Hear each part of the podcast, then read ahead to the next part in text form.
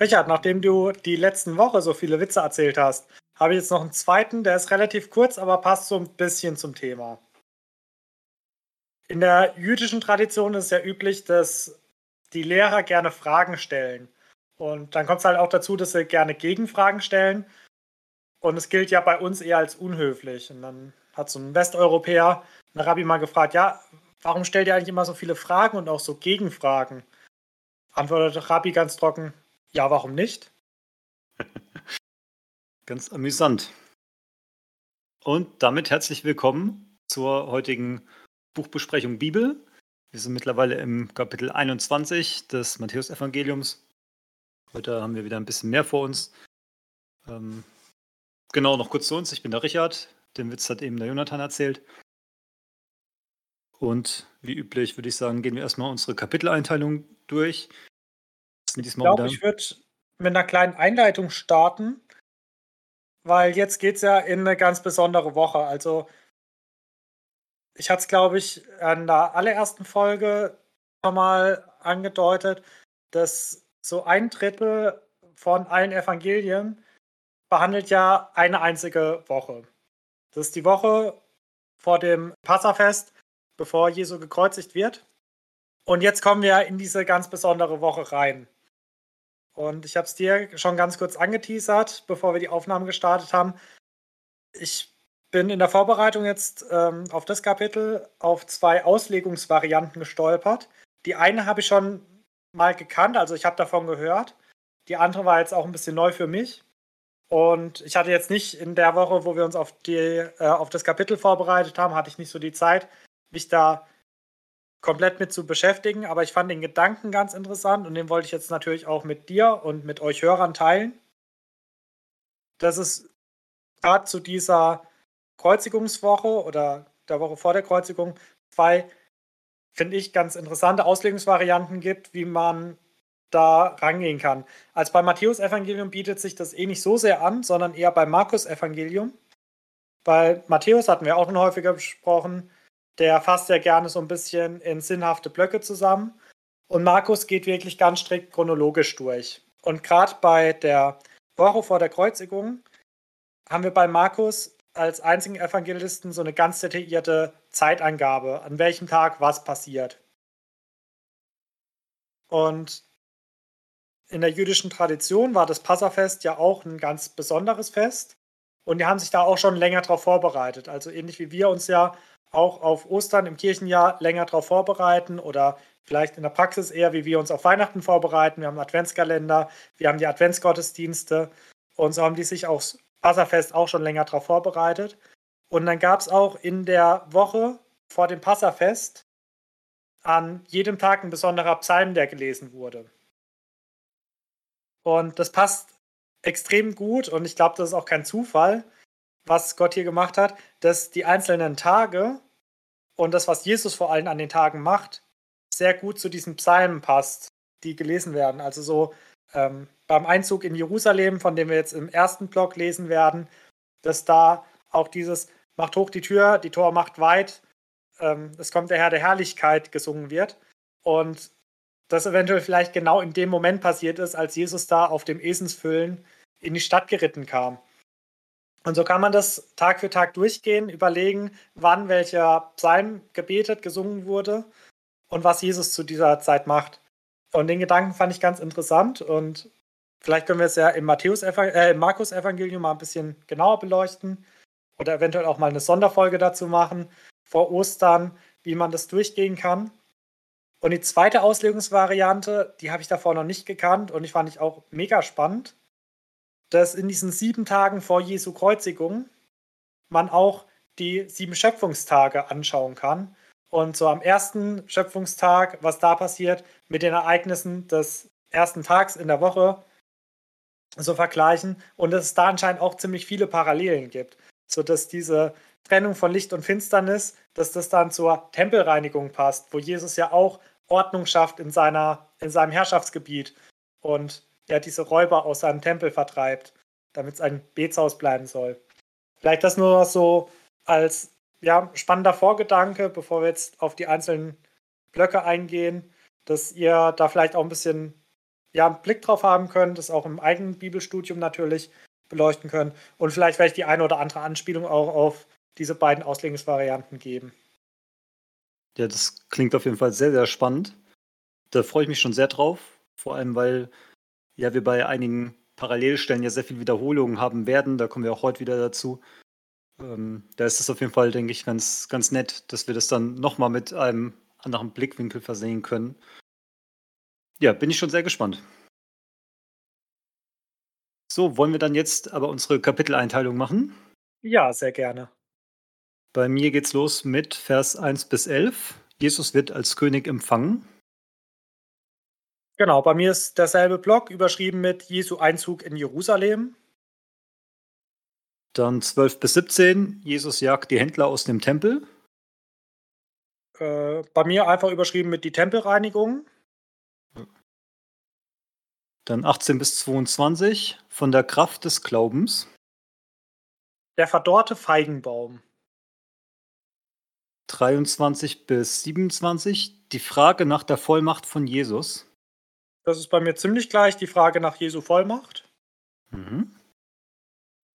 Dann Vers 28 bis 32, das Gleichnis von den beiden Söhnen.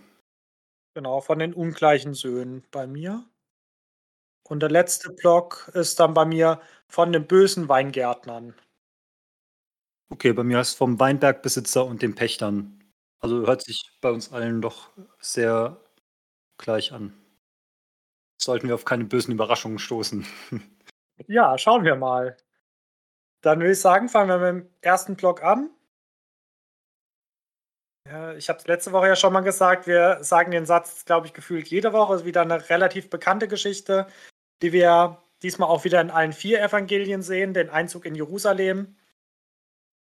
Also Jesus mit dem Blick, dass er jetzt in der Woche gekreuzigt wird, reist mit seinen Jüngern nach Jerusalem rein und erstmal ist das so ein absolut freudiger Empfang.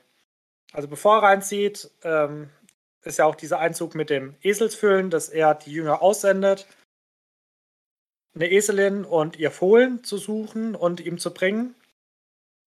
Und wenn sich jemand beschwert, sollen sie einfach sagen, der Herr bedarf ihrer in einer Parallelstelle lesen wir auch, dass es wirklich dann passiert ist, dass dann so der Bauer gefragt hat, hey, was macht ihr mit dem Esel? Die haben gesagt, ja, der Herr bedarf seiner und dann haben sie gesagt, okay, dann, dann passt es schon.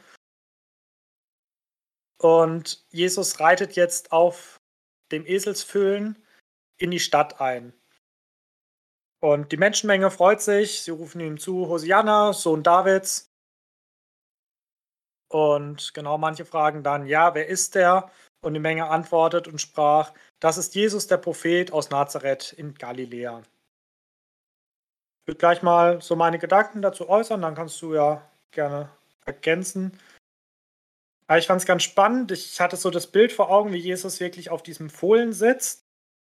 Und ein Ausleger hat mich dann darauf gestoßen, dass Jesus eigentlich auf beiden Tieren saß. Also er saß auf der Eselin und dem Fohlen wenn man das wörtlich betrachtet.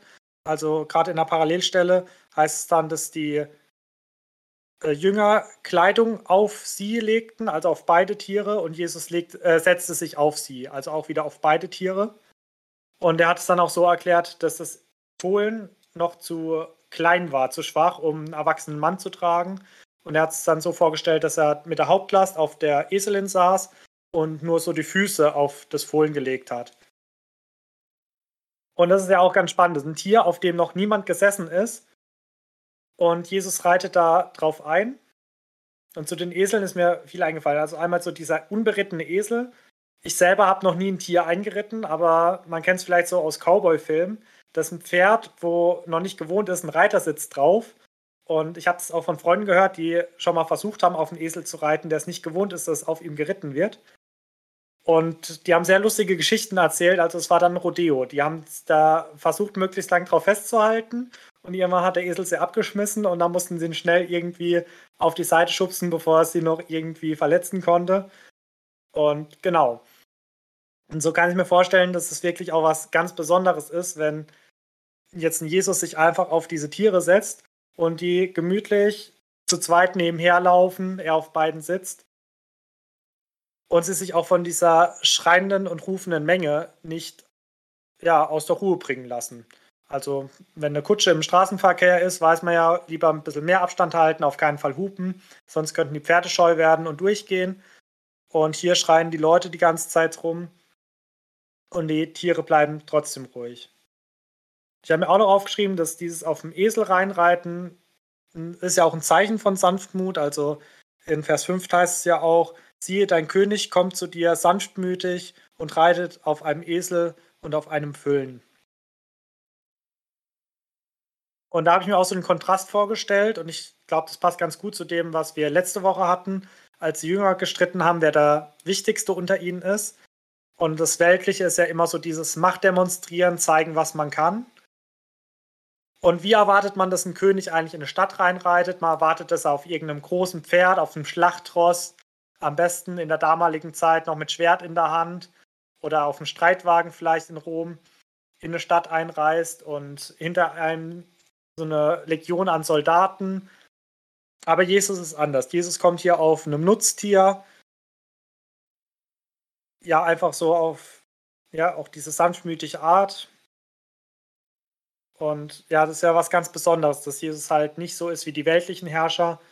Und ja. Und dann die Menge, das Hosanna, ähm, dem Sohn Davids, also Hosanna ist ja auch ein ziemlich bekannter Ausruf in den christlichen Kreisen. Ist ja so ein, ähm, also wörtlich übersetzt heißt es ja Herr Hilf. Und ich habe herausgefunden, es ist ein Fleh- und ein Jubelruf. Also wird für beides verwendet. Ich schätze mal hier eher so ein Jubelruf aber vielleicht auch so ein bisschen das Flehen da drin. So, jetzt kommt endlich der König.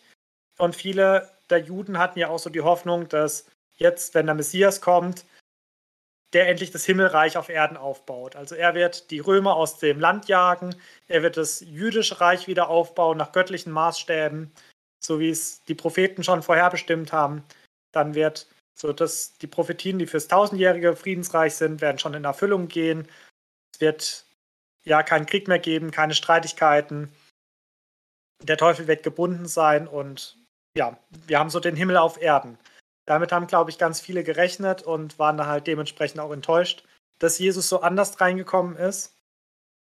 Und was ich bei der Menschenmenge auch immer wieder faszinierend finde, und es schockiert mich eigentlich jedes Mal neu beim Lesen, dass es genau dieselbe Menschenmenge, die in sieben Tagen rufen wird, kreuzigt ihn. Also die, die sich jetzt so freuen, dass der Messias in ihre Stadt einreitet, der Sohn Davids, also sie kennen ihn, sie wissen, wie gesagt, Sohn Davids ist ja dieser Messias-Titel, sie wissen, dass der Messias, sie bekennen ihn hier.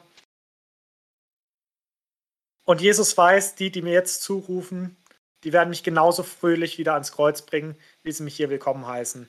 Und das finde ich so ein bisschen einen schockierenden Gedanken. Ja, was ist dir so zu dem Blog aufgefallen? Was waren deine Gedanken? Ja, ja, wie du anfangs schon gesagt hast, ist es eine relativ bekannte Geschichte, die man auch wieder aus jeder gut sortierten Kinderbibel kennt. Und äh, ja, das ist immer sehr schön farbenfroh mit dem Palmwedeln und den Klamotten auf dem Boden. Aber da geht es seltener so um, um die Hintergründe. Ne? Was, was bedeutet das jetzt? Und es sind ja doch sehr viele ähm, ja, Sachen dabei, die tiefere Bedeutung haben können oder dem man die beimessen kann. Du hast ja schon vom Esel zum Beispiel äh, den Esel angesprochen. Mir ist da noch eingefallen, dass das ja auch so eine Parallele ist von, von Jesu Geburt. Der war ja auch in einem Stall bei Esel und Ochsen und eben nicht in einem Palast, wo halt ein stattliches Ross äh, zu finden gewesen wäre. Und so zieht sich das jetzt fort. Auch hier reitet er jetzt auf diesem Esel beziehungsweise Eselfohlen in die Stadt ein, statt auf einem Streitwagen oder wie auch immer. Genau, und es zeigt halt auch nochmal dieses, dieses, heutzutage wird man es bodenständig, ne, ne, dieses Demütige. Ein Ausleger hat ähm, zu den Vers noch so gesagt, Esel war damals der Traktor des kleinen Mannes. Also ja, halt ein genügsames Tier, was, was harte Arbeit leisten kann, äh, muss daran denken, als ich mal in Kenia war, da hatten, das war ich in so einer Schule und die hatten so einen Schulesel und den haben sie immer genutzt, um, um Wasser zu holen und einfach gerade grob mit ein paar Stricken ein großes Fass drauf gebunden und der hat da das Wasser rumgetragen. Genau, aber dann dieser andere Aspekt von einem Triumphzug, ne, wie das jetzt von, von einem römischen Hauptmann, wie man erwarten könnte, ein anderer Aspekt, der stimmt ja wieder komplett. Und zwar, dass er halt durch die Straßen geht und alle Leute hinzujubeln und ihre Klamotten vor allem auf den Boden werfen. Und ja, ich stelle es mir ein bisschen vor, wie wenn bei uns in irgendeiner Großstadt irgendeine Fußball-WM ist, ne, dass da wirklich alle Leute aus dem Häuschen sind, alle Leute versammeln sich auf der Straße und machen Party. Nur, dass es hier halt gebündelt um eine Person geht. Und noch kurz äh, zu dem davor, du hast es ja schon angesprochen, dass eine Parallelstelle noch ein bisschen ausführlicher beschrieben wird, wie die, die Eselin und ihr Fohlen holen, dass Jesus sie einfach losschickt und sagt, ah ja, holt die mal und wenn jemand fragt, was ihr macht, dann sagt, ah ja, der Herr braucht sie. Und das finde ich auch nochmal so, eine, so ein Vertrauenstest. Äh, wenn Jesus mich da losschicken wird, ich würde mich schon sehr komisch fühlen, wenn ich dann hier den Esel abbinde und denke, okay, das ist ja fast quasi wie Diebstahl. Ja, mit denen kann man halt Pferde stehlen. ja, genau. Auf jeden Fall wird da der Besitzer ja auch irgendwie, steht jetzt nicht drin, ob dem im Traum was erschienen ist oder wie auch immer, der wird es schon irgendwie kommuniziert bekommen haben von Gott, dass das seine, ja, seine Richtigkeit hat. Genau, dann bin ich noch über Vers 11 ein bisschen gestolpert. Als die dann so in der Stadt so rumerzählen, ah, da ist Jesus und die, die es noch nicht wissen, wer es ist, ne, dann wird es denen erklärt und da heißt es, das ist Jesus, der Prophet aus Nazareth. Und da fand ich es erstmal ein bisschen schade, ne? da wird er erstmal wieder nur als Prophet degradiert, obwohl sie davor ja schon gesagt haben, ne? gelobt sei der Sohn Davids. Ne? Also da, auch David solche und solche gegeben haben. Genau, und dann, wie du ja schon schön gesagt hast, das ist die Menschenmenge, die in, in sieben Tagen dann Jesu Kreuzigung fordern. Das sind die, die ihm hier jetzt so zu jubeln und Hosanna zu rufen. Und ich denke, das ist halt so ein bisschen, weil sie ja jetzt den Messias erwarten, der aufräumt, der ja für ja, das Heranbrechen von Gottes Reich jetzt sorgen wird. Und in gewisser Weise stimmt es ja auch. Er räumt ja auf, aber halt nur im Tempel und nicht in, ja, in der Regierung, wie Sie das jetzt erwarten. Und deswegen kann ich mir vorstellen, dass Sie dann halt ja ein paar Tage später dann sehr enttäuscht sind, dass das jetzt auf einmal ja nicht so kommt, wie Sie sich das gedacht haben und dieser Jesus offensichtlich ein, ein Scharlatan sein muss, weil er ja jetzt die Römer offensichtlich nicht rausschmeißt und ja dementsprechend dann halt die, die Strafe fordern. Genau, soweit auch, sind auch meine Gedanken zu dem Abschnitt durch. Mir sind gerade noch drei Punkte bei mir eingefallen, die ich vergessen hatte. Also, es sind so drei kurze Punkte. Das eine fand ich ganz lustig, hat ein Ausleger bemerkt, bei dem, wo Jesus sagt, der Herr bedarf seiner, also holt den Esel, ich bedarf seiner. Da hat er angemerkt, dass es nirgends in der Bibel steht, dass er uns braucht. Also über keinen Menschen steht in der Bibel, ähm, holt mal den zu mir, ich bedarf seiner, oder komm du zu mir, ich bedarf dich. Wir hatten es ja auch schon mal, mal angemerkt, Gott ist allmächtig, er braucht uns nicht, um seinen Willen zu vollziehen. Jesus könnte es wahrscheinlich deutlich besser ohne uns machen, sei es Mission, sei es Gemeindebau oder sonst was. Da stehen wir mit unserer sündigen Natur ja meistens eher im Weg. Und es ist einfach eine Gnade von ihm, dass er uns trotz unserer Schwachheit gebrauchen will. Und da hat er so angemerkt, aber hier sagt er, ich bedarf seiner auf den Esel bezogen. Und ich glaube, das ist auch so ein bisschen witzig, aber es kann uns auch wieder helfen, wenn wir uns mal wieder ein bisschen zu hoch machen wollen. Es kann uns wieder in Demut lernen. So, mich bedarf Jesus nicht, aber den Esel. Ja, genau, die Geschichte zeigt, dass Jesus selbst für den ja, dümmsten Esel noch eine Verwendung hat. Ja, genau. Genau das wollte ich sagen. Dann zu den Palmwedel. Du hast ja nochmal angesprochen, da bin ich ein bisschen schnell drüber gegangen, genau, dass die Leute Palmwedel abgehakt hatten und Kleidung und Palmwedel auf die Straße gelegt haben. Äh, da hat der Ausleger gemeint, dass dieses Palmwedel abschneiden mit dem Passafest ja gar nichts zu tun hat und eher aufs Laubhüttenfest hindeutet. Was ich auch ganz spannend finde, dass dann mehrere Feste sozusagen in Erfüllung gehen. Also das Passafest ist ja so das, was wir auch am deutlichsten sehen. Da kommen wir dann bei der Kreuzigung hin, warum, äh, was es mit dem Passafest aus dem Alten Testament so zu tun hatte. Und wo ich auch komplett drüber gesprungen bin, einfach weil es im Matthäus-Evangelium ja schon ganz häufig vorkommt. Und jetzt vor allem in der Kreuzigungswoche wir auch ganz oft lesen, aber ich finde es trotzdem extrem wichtig. Zum Beispiel in Vers 4 lesen wir wieder, damit erfüllt würde. Also auch hier wieder ganz viele Dinge, die Jesus anordnet, wie zum Beispiel diese Esel zu holen. Die macht Jesus, damit ein prophetisches Wort erfüllt wird. Und gerade diese Kreuzigungswoche und vor allem die Kreuzigung selber, da haben ja auch so viele Propheten Andeutungen gemacht. Und eigentlich müsste das ja auch ganz vielen klar sein, dass der Messias leiden muss. Ich glaube, ich hatte es auch schon beim Podcast erwähnt, dass in der jüdischen Tradition das, äh, die haben von zwei Messiasen gesprochen. Der eine, der kommt, um das Himmelsreich aufzubauen. Der kommt, wenn die Juden alle Gesetze erfüllen. Und der andere, der kommt, um zu leiden. Und der kommt, wenn die Juden nicht alle Gesetze erfüllen. Aber dass es halt nicht zwei Messias gibt, sondern dass Jesus beides vereint durch zwei Wiederkünfte, also durch zwei Künfte, ein Kommen und ein Wiederkommen. Äh, genau, das wussten die damals natürlich nicht oder ja, hatten sie übersehen oder konnten sie nicht wissen. Genau. Dann würde ich sagen, gehen wir gleich mit dem nächsten Block weiter. Also bei mir überschrieben mit die Tempelreinigung und der Titel sagt es eigentlich auch schon ziemlich deutlich. Bei mir sind jetzt auch wieder alle drei anderen Evangelien als Parallelstelle angegeben. Wobei man das im Johannesevangelium eigentlich ausklammern müsste, weil im Johannesevangelium wird die erste Tempelreinigung beschrieben. Also Jesus ist zweimal in Jerusalem in den Tempel gegangen und hat dort für Ordnung gesorgt. Im Johannesevangelium ist diese erste Tempelreinigung beschrieben und die anderen drei Evangelisten, also Matthäus, Markus, Lukas, beschreiben die zweite Tempelreinigung und das ist gerade die in dieser K-Woche, also in der Woche vor der Kreuzigung. Genau, in der ersten Tempelreinigung bezeichnet er diese Verkäufer oder bezeichnet, dass dieser Handel getrieben wird, dass sie aus dem Tempel kein Kaufhaus machen sollen. Und jetzt bei der zweiten wird so ein bisschen ein härterer Ton angeschlagen. Ähm, da heißt es ja, das ist ein Betshaus und keine Räuberhöhle. Und genau der Ausleger, den ich gehört habe, der hat auch gemeint, dass da wahrscheinlich auch sehr überteuert Tiere verkauft wurden, weil die Juden ja von überall hingereist sind, gerade zum Passafest, um dort dann zu opfern. Und natürlich ist es unpraktisch, die Opfertiere jetzt eine weite Reise mitzunehmen. Und deswegen ist es natürlich angenehmer, das vor Ort zu kaufen. Und das haben sich halt die Händler im Tempel dann zunutze gemacht und haben dann natürlich gerne den Preis etwas aufgeschlagen, gerade vor so großen Opferfesten. Und haben sich da halt wirklich eine goldene Nase verdient.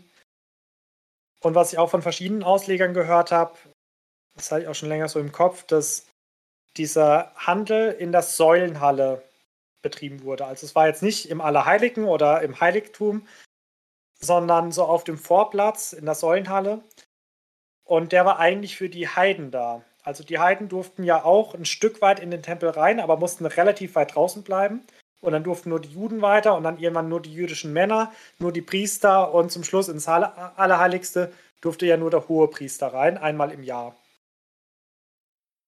Und die meisten Ausleger, die ich so gehört habe, gehen dann auch davon aus, dass Jesus auch deswegen da das so harsch verurteilt hat, weil durch diesen Tempelhandel auf dem Vorplatz den Heiden sozusagen der Zugang zu, zum Tempel, zu Gott verwehrt wurde, weil die es halt mit ihren Marktständen, mit ihren äh, Verkaufsgesprächen so beladen haben, dass fast keiner rein konnte oder dass man sich ja vielleicht auch nicht wohlgefühlt hat. Also wenn man jetzt irgendwie einen Gott kennenlernen will und man geht hin und dann stehen da erstmal Leute und äh, stellt mir vor wie so ein Bazar, wo da auch rumgefeilscht wird und rumgehandelt und überall werden irgendwelche Preise über den Weg geschrien und dann rennen noch irgendwelche Tiere rum. Genau, also da kann man Jesus wahrscheinlich auch gut verstehen, warum er sagt, okay, da muss man ein bisschen Ordnung schaffen. Und ja, ist ja wirklich nicht auf den Mund gefallen. Auch hier wieder findet er harte Worte. Und er bezieht sich ja auch wieder aufs Alte Testament. Also, ähm, genau, also ähm, dieses, äh, mein Haus soll ein Bethaus sein, ihr aber macht eine Räuberhöhle draus, bezieht er sich auf ja Jesaja. Und dann, als sich die Schriftgelehrten darüber aufregen, dass Kinder rumschreien und ihn bekennen als äh, den Sohn Davids, finde ich auch irgendwie ein bisschen lustig. So gegen die Markthändler, die rumgeschrien haben, hatten sie nichts. Aber wenn dann Kinder die frohe Botschaft, die Wahrheit verkündigen, dann beschweren sich und sagen, ey, äh, die sind doch ein bisschen zu laut. Und Jesus ja dann auf Psalm 8 eingeht und sagt, ja, wisst ihr nicht, dass ich mir ein Lob bereitet habe aus dem Mund der Unmündigen. Und genau aus Unmündigen und Säuglingen. Also gerade, dass die Kleinsten da auch schon viel verstanden haben, was nicht nur die Erwachsenen, sondern vor allem die Führer und Lehrer des Volkes, was die übersehen und vergessen haben. Und das, denke ich, ist halt auch wieder, ja, das passt einfach so in den Gesamtkontext zu den letzten Wochen, wo ja auch die Kinder immer wieder in den Mittelpunkt gestellt wurden, wo ja, Jesus ja auch immer wieder die Jünger ermahnt hat, werdet wie die Kinder. Und hier die Kinder diese vorbildliche Rolle einnehmen und ihn bekennen, ihn loben, ihn preisen. Und die Schriftgelehrten versuchen sich ja durch die Tempelhändler irgendwie die Taschen voll zu hauen und beschweren sich dann über das Lob. Und dieser Kontrast, den finde ich da auch immer wieder faszinierend. Ja, auf jeden Fall. Das ist mir auch ziemlich ins Auge gestochen. Deswegen fange ich jetzt meine Gedanken hierzu mal von hinten an. Jetzt auch mal zu den Kindern. Und zwar, wie du schon gesagt hast, hatten wir es jetzt die letzten Kapitel schon häufiger von Kindern und das ja, wie auch werden sollen wie die Kinder. Und deswegen finde ich es auch so spannend, wie Jesus hier ähm, genau nochmal Psalm 8 rezitiert, dass ja er Gefallen am Lobgesang durch die Unmündigen hat, durch die Kleinsten, durch die Schwächsten, weil das ja auch wieder sehr gut auf uns beziehbar ist, dass wenn wir jetzt halt in einem Gottesdienst oder sonst wo ein, ein Lied zu Gottes Ehre singen, dann hat Gott Freude daran, egal wie unmündig wir sind, egal wie klein und, und hilflos wir gerade sind. Ähm, und das finde ich halt so schön, so ermutigend, ne? Sich da ja auch beim, beim Lobpreis wirklich wie, wie ein Kind zu fühlen, was mir oft sehr schwer fällt. Genau, und dann, was wir auch noch in unsere heutige Zeit übernehmen können, ist, dass dieser Tempel, der damals im Judentum so dieses sehr, sehr heilige, fokussierende Punkt von Gottes Präsenz war, dass der mittlerweile überall ist, dass ja wirklich jeder in seinem Herzen ein Stückchen Tempel hat. Und das finde ich auch so schön, das hier nochmal mitzunehmen und sich dessen bewusst zu machen. Zum einen dass wir dann halt auch unser Herz reinhalten sollten und es nicht zur Räuberhöhle verkommen lassen äh, sollen. Aber halt auch, dass wir nicht mehr irgendwo hin pilgern müssen. Wir müssen jetzt nicht irgendwie erst Fußwaschungen machen und irgendwo rumlaufen und Sachen opfern, sondern wir haben das halt immer dabei.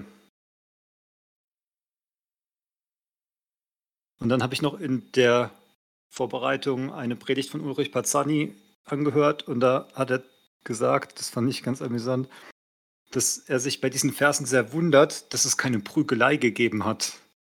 Weil man muss sich vorstellen, das sind ja Händler, Geschäftemacher, die haben da gutes Geld gemacht und dann kommt da einer und dann heißt es hier, er schmeißt einfach ihre Tische um. Ne? Also es war ja auch ein, ein wirtschaftlicher Schaden für die. Und ja, dass die dann nicht irgendwie aufgestanden sind und gesagt haben, hey, so geht es nicht, ne? Und ihn quasi rausgejagt haben, ja, finde ich auf jeden Fall ein interessanter Gedanke. Das stimmt, der ist mir so gar nicht gekommen. Aber ich kann mir gut vorstellen, dass Jesus einfach so mit so einer Vollmacht aufgetreten ist. Wir hatten es ja schon bei der Bergpredigt und bei anderen Reden von Jesus, wo das Volk erkannt hat, da redet jemand mit Vollmacht. Und ich glaube, also Gott selber bezeichnet sich ja auch als zorniger und als eifersüchtiger Gott oder als eifernder Gott. Und ich glaube, wenn Jesus diesen göttlichen Charakterzug des Zornes und des Eiferns und der Eifersucht hier mal freien Lauf lässt, da hat, glaube ich, keiner den Mut, äh, ja, wirklich handgreiflich zu werden. Und gerade, ich glaube, in der Parallelstelle im Lukas-Evangelium, da flechtet Jesus ja selber auch eine Peitsche und treibt die Händler raus. Also, das ist, glaube ich, wenn man so das Jesusbild in seinem eigenen Kopf überprüft, finde ich, fällt diese Szene ganz oft hinten raus. Also man denkt ja an diesen knuffigen Jesus vielleicht an Weihnachten, so das äh, blonde Jüngling mit lockigem Haar, also so ein kleiner Knuffel-Jesus, wie er denken an den barmherzigen Jesus, der ja wirklich ein Herz für Sünder hat, der mit den Zöllnern ist. Und wir denken an den gekreuzigten Jesus, der für uns die Schuld getragen hat. Aber an diesen zornigen Jesus, der seine Gemeinde oder seinen Tempel reinhält, der da mal auf den Tisch schaut und alles rausjagt, was da keinen Platz hat. Ich glaube, den vergessen wir oft in unserem Gottesbild. Ja, so generell halt, dass Jesus zornig sein kann und dass er ja auch quasi vor dem Gericht kommt und dann auch das Gericht bringen wird. Da kommen wir später beim Feigenbaum auch noch drauf zu sprechen.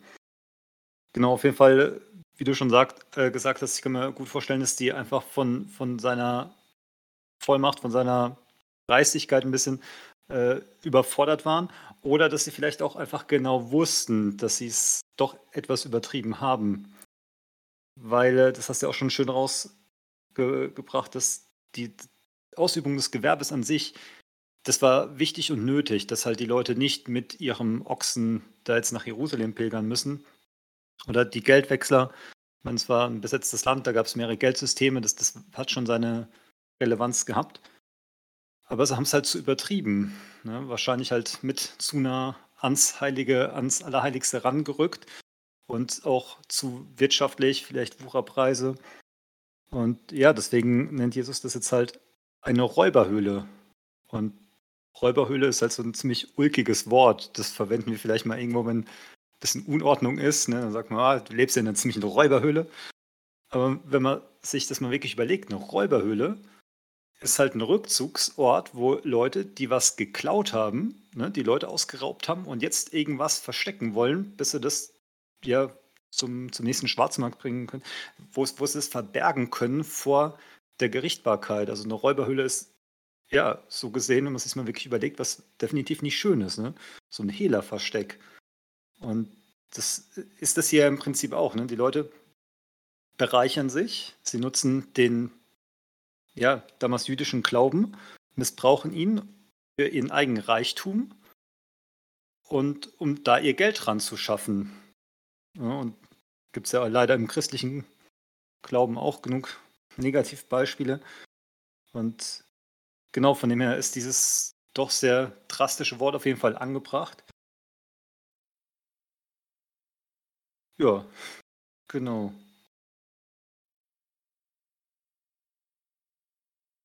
Was wollte ich hierzu noch sagen? Nee, ich glaube, das passt soweit. Das irritiert okay. total, wenn man mit seinen Gedanken auf einmal von hinten anfängt. Ja, das stimmt. Aber ich glaube, doch, du hattest zu allem. Du hattest zu den Kindern und zu den Händlern, ja. Willst du dann einfach mit dem nächsten Abschnitt weitermachen? Ja, gerne. Das ist jetzt ab Vers 18 von der Kraft des Glaubens. Genau, habe ich ja eben auch schon gesagt, hier geht es so ein bisschen auch schon um Gerichtsankündigungen und ich persönlich finde diesen Abschnitt ein bisschen schwierig. Ich fasse nochmal kurz zusammen. Jesus hat ähm, morgens Hunger, äh, also in Jerusalem ist er dann, hat Hunger, geht zu einem Feigenbaum ran. In äh, der Parallelstelle Markus lesen wir, dass auch noch gar nicht die Zeit für äh, Feigen ist. Auf jeden Fall geht er an diesen Feigenbaum ran und ist dann, ja, bisschen unglücklich darüber, dass keine Feigen dranhängen und verflucht diesen Baum und sofort verdorrt er. Und die Jünger sind ein bisschen verwundert und frag, fragen, wie er das gemacht hat und sagt Jesus, ah ja, ne, ähm, wenn ihr äh, Gottvertrauen hättet, ohne zu zweifeln, dann könntet ihr, das hatten wir auch schon mal, zu dem Berg sagen, er soll sich ins Meer stützen, also ja, der Glaube der Berge versetzt. Genau, und dann wird man alles bekommen, äh, wenn man Gott im Glauben darum bittet. Ja, und ich tue mir ein bisschen da schwer mit, weil ich mir die Frage stelle, was kann dieser arme Baum dazu? Also es ist ein Feigenbaum, der steht da friedlich in der Stadt. Es ist noch nicht die Jahreszeit für Feigen und dann, dann kommt Jesus und verflucht ihn, obwohl ja noch nicht mal die Zeit ist. Wenn jetzt Erntezeit wäre, dann hätte ich da volles Verständnis für gehabt. Ich habe dann von Auslegern gehört, die irgendwie wie gesagt hätten, es manchmal nur Frühfeigen dranhängen, die man essen kann. Halte ich für eher unwahrscheinlich, weil wenn hier, wenn es heißt, es ist nicht die Zeit für Feigen, dann wird es auch nicht die Zeit für Frühfeigen gewesen sein. Und bei unseren Eltern im Garten steht ein Feigenbaum, da habe ich auch mal in fast jedem Reifestadium mal so eine Feige probiert. Äh, die schmecken nicht, also man sollte schon warten, bis sie reif sind. Genau, auf jeden Fall zurück zur Frage. Habe ich mir jetzt halt noch kurz so dazu überlegt, was kann dieser arme Baum dazu? Und zwar denke ich, dass Jesus das so ein bisschen zur Veranschaulichen gemacht hat. Also, ich glaube jetzt nicht, dass er im Baum wirklich was Böses wollte, aber er wollte meiner, meines Verständnisses nach hier schon mal das Gericht ankündigen, schon mal zeigen, er legt Wert auf Frucht. Und es gibt ja auch andere Bibelstellen, wo es heißt, ne, ein Baum, der keine Frucht bringt, wird abgehackt äh, und ins Feuer geworfen. Und wir sehen oft, dass Frucht sehr wichtig ist. Deswegen ist es hier, glaube ich, auch irrelevant, ob jetzt die Zeit für Früchte ist oder nicht, sondern es halt wichtig ist, Jesus geht hin zum Baum, will Frucht haben und es ist keine da und deswegen kommt das Gericht sehr direkt, sehr hart. Man muss sagen, es ist ja jetzt auch nur ein Baum, da muss man jetzt nicht so viel Mitleid haben, aber zum Veranschaulichen ist es halt sehr gut und deutlich, finde ich. Genau, und auch da, also dieses Kapitel hat ja einen durchgehenden roten Faden ne, zu dieser Forderung der Frucht von Jesus oder von Gott. Kommen wir dann ja auch später noch in den Gleichnissen. Genau, und dann im zweiten Teil von diesem Abschnitt geht es ja wieder um diesen Glauben der Berge versetzt. Ne, da heißt es ja dann auch ohne Zweifel. Und das ist halt auch wieder so eine schwierige Stelle. Das hatten wir auch in den Kapitel davor, als, als wir es schon mal hatten. Ja, dass man da ein bisschen aufpassen muss, dass man da jetzt nicht den Umkehrschluss äh, zieht und sagt, naja, dein Gebet wurde nicht erhört, das heißt, du hast gezweifelt oder so, sondern dass man schon auch im, in Gottes Sinne beten muss. Aber dass man, das nehme ich so für mich daraus, dass man auf jeden Fall ja, motiviert und, und mutig, vertrauensvoll beten darf. Dass man ja, wir hatten es ja schon mal davon, dass, dass wir manchmal eher auf der anderen Seite runterfallen und, und sagen, naja, jetzt habe ich mal drum gebetet und es ist nichts passiert, dann wird Gott es nicht wollen. Das, ja, das ist für mich jetzt so eine Bibelstelle, die mich ermutigt, da einfach mehr dran zu sein, nochmal mir präsent zu machen, dass ja Gott nichts unmöglich ist, dass ich absolut ja, Vertrauen in ihn haben kann. Nicht, dass mein Gebet erfüllt wird, aber dass ja Gottes Wille sich durchsetzt Genau das ist das, was ich so aus diesen Versen mitnehme. Hast du denn noch spannende Ergänzungen? Ja, ich habe mir relativ wenig aufgeschrieben zu dem Abschnitt, aber ich finde ihn auch sehr spannend. Also du hast ja die meisten Punkte schon angesprochen. Ich fand es ganz spannend, dass du diese Auslegungsvariante von den Frühfeigen so gar nicht geteilt hast, weil für mich hat die relativ schlüssig geklungen. Ich habe auch einen Ausleger gehört, der gemeint hat, dass es so diese Frühfeigen gibt. Und wenn wir an den Feigenbaum bei unseren Eltern im Garten denken, der hat ja wirklich zu jedem Stadium Feigen. Also du kannst, egal zu welcher Jahreszeit, da hängen immer so mindestens kleine Feigen dran. Genau, und der Ausleger hat, glaube ich, auch gesagt, dass im Urtext auf diese Frühfeigen Bezug genommen wird. Aber ich kann leider den Urtext nicht verstehen, also muss ich ihm da jetzt einfach vertrauen. Ich weiß nicht, vielleicht können wir da auch noch mal ein bisschen nachrecherchieren, wenn es euch interessiert.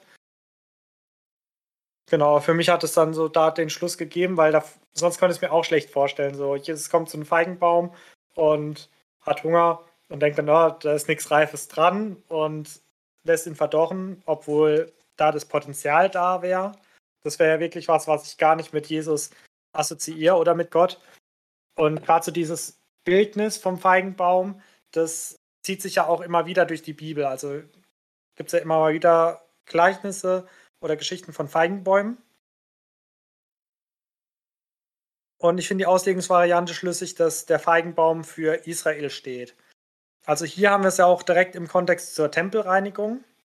Und wenn wir, du hast ja auch schon angesprochen, die Parallelstelle im Markus-Evangelium, also den Feigenbaum finden wir nur in den beiden Evangelien, Matthäus und Markus. Und in Markus umklammert er die Tempelreinigung. Da ist so ein bisschen zweigeteilt. Da geht Jesus erst am Feigenbaum vorbei, findet keine Frucht, verflucht den Feigenbaum, dann ist die Tempelreinigung und am nächsten Tag war es, glaube ich, oder halt als Zurückgehen, dann ist der Feigenbaum verdorrt. Also hier Das ist ja kein biblischer Widerspruch. Matthäus hat es halt wieder ein bisschen zusammengefasst. Er hat gesagt, okay, er verdorrt es sofort. Ich finde, wenn so ein Baum innerhalb von einem Tag verwelkt, dann kann man schon sagen, dass jetzt sofort verdorrt. Muss jetzt kein ja, Filmeffekt sein, dass Jesus einmal einen Finger dran hält und dann, wie man es aus so schlechten Horrorfilmen kennt, fängt alles an zu modern, zu stinken. Äh, wir haben ja einen Gott des Lebens und keinen Gott des Todes, der irgendwie so einen fauligen Atem hat, der alles sterben lässt. Genau, aber es ist halt dann zügig verdorrt nach dieser Verfluchung, so dass den Jüngern aufgefallen ist. Und ein anderes Gleichnis von einem Feigenbaum geht es ja auch darum, dass ein Weingärtner einen Feigenbaum hat und er bringt keine Frucht und deswegen will er ihn fällen. Und ein Helfer sagt dann, ja, lass mich doch den Baum noch mal ein Jahr extra pflegen. Ich mache dann einen Graben drumherum, dass schön Wasser reinfließt, dass er nicht vertrocknet. Ich dünge den ordentlich und wenn er nach dem Jahr keine Frucht bringt, da, dann hau ihn ab, dann verbrenne ihn. Und das ist was, was ich mit Gott assoziiere, dass er schon ein richtender Gott ist, aber dass da, wenn Potenzial da ist, dass er das auf jeden Fall fördert. Und wir hatten ja auch schon die Bibelstelle, wo es heißt, ein geknicktes Rohr wird er nicht brechen und den klimmenden doch nicht löschen. Deswegen Feigenbaum, wo jetzt noch das Potenzial da ist in Frühfeigen und den er verflucht, das kann ich mir auch so schlecht vorstellen, aber ja, wie das dann wirklich ist, können wir Jesus ja fragen, wenn wir ihn dann leibhaftig sehen. Genau. Ansonsten, genau, das halt ein Bild für Israel ist und dass jetzt hier so dieses Gericht über Israel einfach schon beschlossen ist. Also, das sehen wir jetzt auch, wenn wir im Kapitel weiterlesen. Bei, ja, bei den letzten Versen, da kann ich ja nochmal drauf eingehen, wo Jesus dann auch klarstellt, okay, ihr habt mich verworfen und deswegen bin ich jetzt zu den Nationen gegangen. Und ja, jeder, der an diesem alten Tempelkult festhält, der am rein jüdischen Glauben festhält und Jesus verwirft, der ja, wird halt keine Frucht mehr bringen, der wird verdorren und ist des Todes. Genau, viel mehr habe ich mir, oder was heißt viel mehr, mehr habe ich mir nicht rausgeschrieben. Wenn du willst, kann ich dann gleich mit dem nächsten Absatz weitermachen. Ja, gerne. Beim nächsten Absatz habe ich dann dafür nicht so viel. Ja, ich tatsächlich auch nicht. Also ich fasse wieder kurz zusammen. Also bei mir überschrieben mit die Frage nach Jesu Vollmacht. Das ist auch so der Abschnitt, auf den ich mit meinem Anfangswitz ein bisschen abgezielt habe, weil ich es auch ja hier in der Situation ein bisschen lustig finde tatsächlich. Wenn man sich das so vorstellt, ähm, also Jesus hat hier gerade aus dem Tempel die Leute rausgeschmissen und dann am nächsten Tag, stelle ich mir so vor, kommen dann die Schriftgelehrten und fragen, ja, mit welcher Vollmacht machst du das eigentlich? Du hast jetzt hier ordentlich mal auf den Tisch gehauen, hast hier aufgeräumt. Darfst du das überhaupt? So, wer, wer hat dich da autorisiert? Vielleicht so, wie wenn hier das Ordnungsamt mal so nach irgendeinem Erlaubnisschein fragt, ob man das so machen darf, wie man es macht. Und Jesus argumentiert hier jetzt nicht mit seiner Vollmacht. Er sagt jetzt nicht, äh, seid ihr blind oder dumm, ihr müsst doch wissen, ihr kennt mich doch, ich habe messianische Wunder gemacht, ich bin der Messias, ich bin von Gott selber hier auf die Erde gesandt und macht es in göttlicher Autorität und was erdreistet ihr euch überhaupt? Sondern er macht es so wie im Anfangswitz, er stellt einfach eine Gegenfrage. Und seine Frage ist ja dann, ja, was meint ihr, mit welcher Vollmacht hat Johannes der Täufer gehandelt, gepredigt und ähm, genau gehandelt? War das eine himmlische Vollmacht oder war das eine menschliche Vollmacht? Und das ist so ein Schachzug, den wir eigentlich von den Pharisäern gewohnt sind, so eine Falle stellen durch eine Frage. Also das hatten wir auch schon ein paar Mal, dass die Pharisäer mit einer Frage zu Jesus gekommen sind und es stand dann, um ihm eine Falle zu stellen. Und so stelle ich mir gerade vor, dass Jesus diese Frage stellt, um den Pharisäern eine Falle zu stellen. Weil sie wissen jetzt, egal was sie antworten, das ist gefährlich. Entweder sie sagen, ja, das ist himmlisch. Johannes der Täufer hat mit himmlischer Vollmacht gehandelt. Dann wird Jesus sie darauf festnageln und sagen, ja, wenn er mit himmlischer Vollmacht gehandelt hat, warum habt ihr euch dann nicht an ihn gehalten?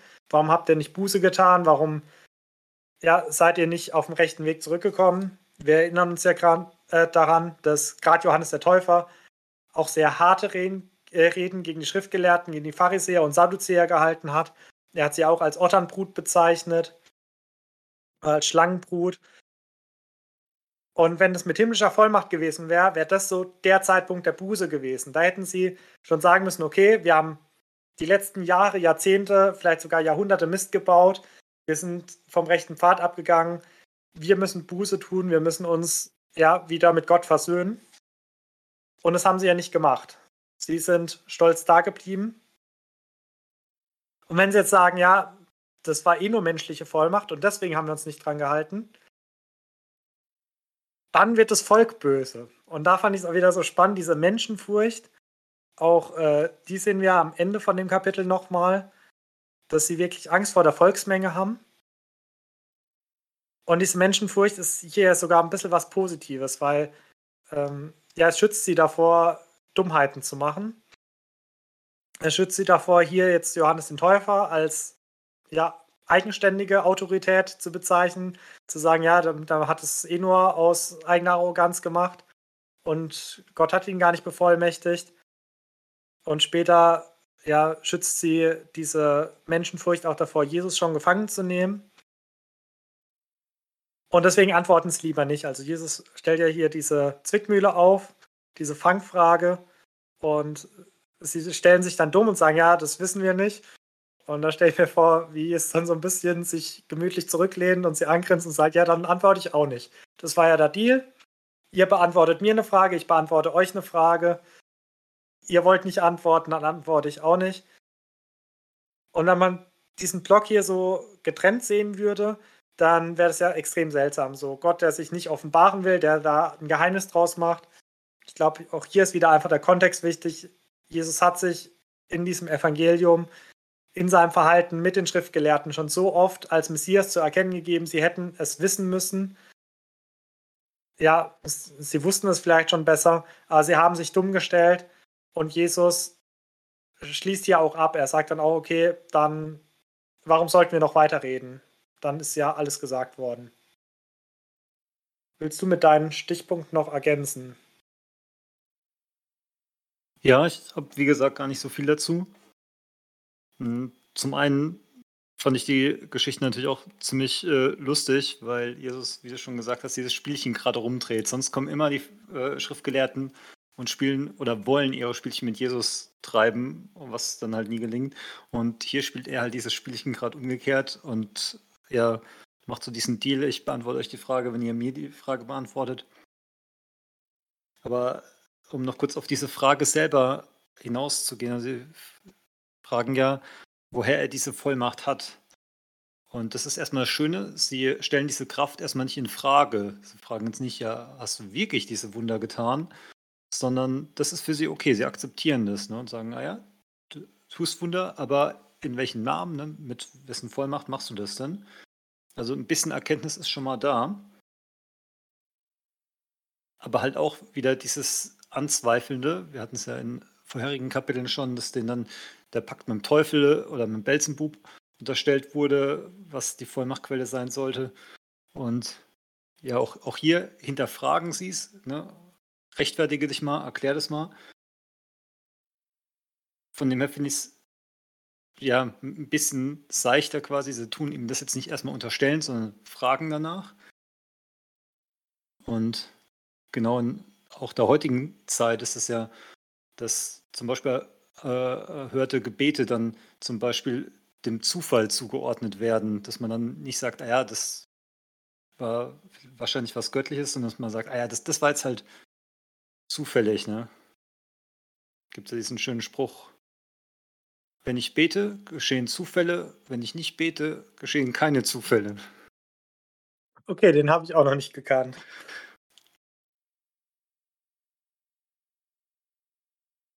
Ähm, genau, und dann, wie du auch schon rausgearbeitet hast, ist mir hier nochmal diese Menschenfurcht aufgefallen, dass ja, sie nicht einfach sagen können, was sie wollen, weil sie halt ja Angst haben, dass die Menge böse ist.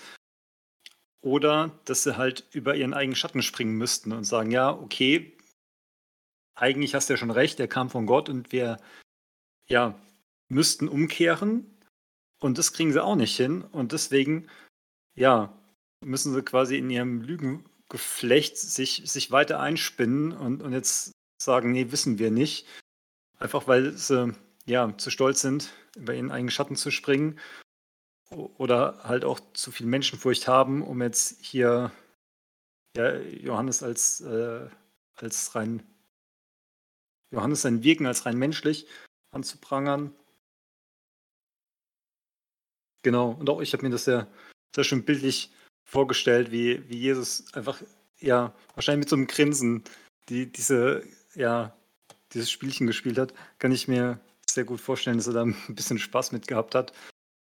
Und auch, ja, den Schriftgelehrten trotzdem die Chance gegeben hat. Sie hätten ja einfach sagen können, ja, okay, du bist der Messias und Johannes hat auch in Gottes Vollmacht äh, gehandelt und wir lagen falsch. Also es war jetzt nie so ein Spielchen, wo sie keine Chance gehabt hätten. Sie hätten einfach nur, ja, sich ihren Fehler eingestehen müssen. Genau. Soweit meine Gedanken zu diesem Abschnitt. Die Pharisäer haben ja hier gesagt, sie wissen nicht, welche Vollmacht oder von welcher Vollmacht Johannes aus gehandelt hat. Meinst du, sie wussten es oder meinst du, sie haben gedacht, es wäre menschliche Vollmacht gewesen? Also dadurch, dass sie ja beides abwägen,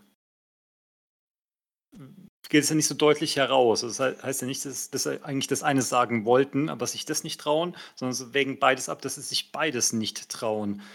Das lässt einmal schon mal drauf schließen, dass es ihnen eigentlich egal ist, was sie antworten. Sie wollen einfach nur möglichst gut damit wegkommen. Ne? Also dieses, ja, ja, halt, was, was so typisch menschenfürchtige Menschen ist, oder halt nicht gottesfürchtige Menschen. Ähm, mir ist egal, was die Wahrheit ist. Ich sage das, was, wo ich den besten Output nachher habe. Also das kommt, denke ich, schon mal ein bisschen dadurch raus, dass sie beides abwägen und nicht einfach sagen, ja, wir wollen eigentlich das sagen und das geht jetzt leider nicht.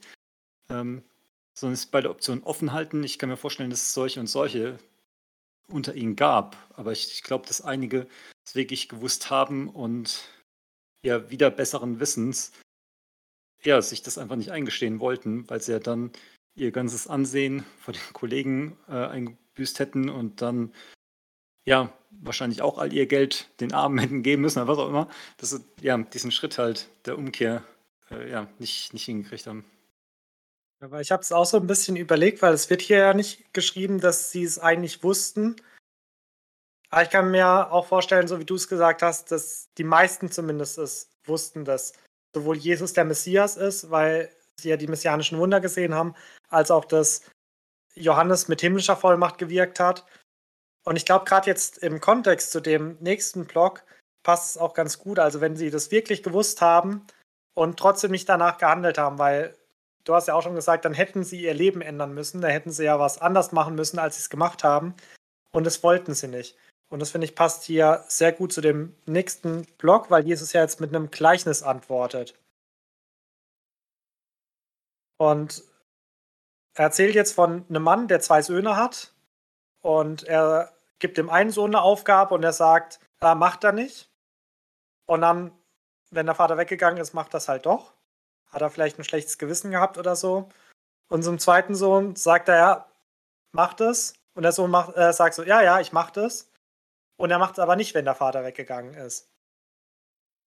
Und das ist ja auch so dieses Beispiel auf, ja, diese Pharisäer, Sadduzäer, also auf die Schriftgelehrten, die ja dieser zweite Sohn sind, die zu Gott gesagt haben, ja, wir machen das, was du uns gesagt hast, wir halten uns an deine Gebote, wir folgen dir nach, du bist unser Gott und wir sind dein Volk.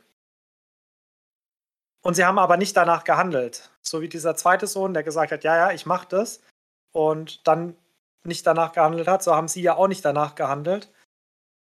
Und spätestens nach Johannes dem Täufer hätten sie ja erkennen müssen, okay, wir sind da wieder in die Irre gegangen, wir haben was falsch gemacht und dann hätten sie was ändern müssen an ihrem Leben. Und allerspätestens dann natürlich bei Jesus. Aber sie wollten weiter auf ihrem Pfad laufen, sie wollten weiter nichts tun. Und dieser erste Sohn, der sagt, nee, habe ich eigentlich gerade keine Lust zu, mache ich nicht. Soll doch mein Bruder machen. Der hat ja danach ein schlechtes Gewissen gehabt. Oder wir wissen nicht, ob es am Gewissen lag. Auf jeden Fall, er hat es danach gemacht. Er ist dann doch still und heimlich hingegangen und hat den Willen des Vaters getan. Und Jesus findet hier jetzt wieder extrem harte Worte. Also ich finde es immer wieder faszinierend, also gerade wieder in diesem Kapitel, wie hart Jesus auch umgehen kann. Also wie gesagt, so unser oder mein Gottesbild, mein Jesusbild ist da, glaube ich, auch manchmal so ein bisschen weich gewaschen und verniedlicht. Aber wie er hier den Schriftgelehrten antwortet, Zöllner und Huren kommen eher in das Reich Gottes als ihr. Wenn ich mir das vorstelle, er geht zu der religiösen Elite, zu den Vorzeige, nicht Christen, aber zu den Vorzeigejuden der damaligen Zeit, sagt, okay, bevor ihr ins Reich Gottes kommt, kommt diese Hure oder dieser Zöllner ins Reich Gottes. Und das hat mich wirklich nochmal so ein bisschen getroffen, wie ich manchmal auf Leute schaue, so dass ich auch kategorisiere in, ja, das ist ja ein guter Christ, der, geht sonntags in den Gottesdienst und äh, betet ab und zu mal laut im Gottesdienst oder hält mal eine Predigt im Gottesdienst, dann passt bei dem ja alles, der ist auf jeden Fall errettet. Und zu anderen dann so, oh, aber das ist, äh, das ist ein Sünder, der schon allein sein Beruf, was der da macht, äh, das kann ja nicht mit rechten Dingen zugehen. Aber Jesus deckt hier halt Heuchelei auf und ich habe mir ziemlich wenig aufgeschrieben zu dem Abschnitt. Eigentlich nur so einen Satz. Lieber spät zur Einsicht kommen, als zu heucheln. Und ja, ich glaube, das beschreibt es ganz gut. So diese Zöllner und Huren, die dann erkannt haben, okay, ich mache doch lieber den Willen Gottes. Auch hier wissen wir im Kontext nicht aus eigener Einsicht. Also es ist jetzt nicht so, dass irgendjemand sich von sich aus zu Gott bekehrt, aber die haben das Rufen Jesu gehört. Also gerade wenn wir die Jünger anschauen, das waren ja auch eher Halunken. Da war ein Zelot dabei, also ein Krimineller, der versucht hat, mit Gewalt das jüdische Reich wieder aufzubauen, der vielleicht den einen oder anderen Römer schon eingeschüchtert oder vielleicht sogar auf dem Gewissen hatte.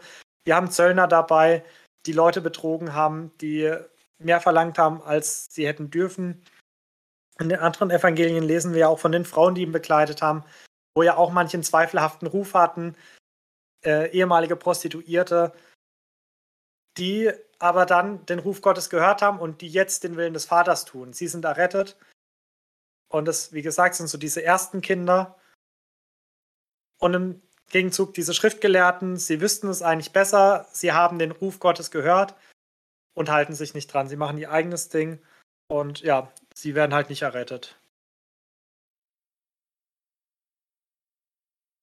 Ja, ich habe mir diesen Abschnitt für mich ein bisschen überschrieben mit Umkehr erwünscht. Und wir hatten es ja schon in der Vergangenheit sehr, sehr häufig, dass, dass ja, es für Gott sehr wichtig ist, dass wir demütig sind. Und ne, vor allem natürlich, weil uns das auch vor Hochmut schützt. Und hier in diesem Gleichnis kommt jetzt halt diese Hochmut, finde ich, sehr gut raus. Auch wenn es beim ersten Sohn von der Demut äh, äh, ja, das nicht so deutlich wird, aber diese Hochmut vom zweiten finde ich so interessant, weil bei mir heißt es wörtlich auf die Frage, also der Vater fragt, äh, ähm, tut ihn es auch fordern, im Weinberg zu arbeiten?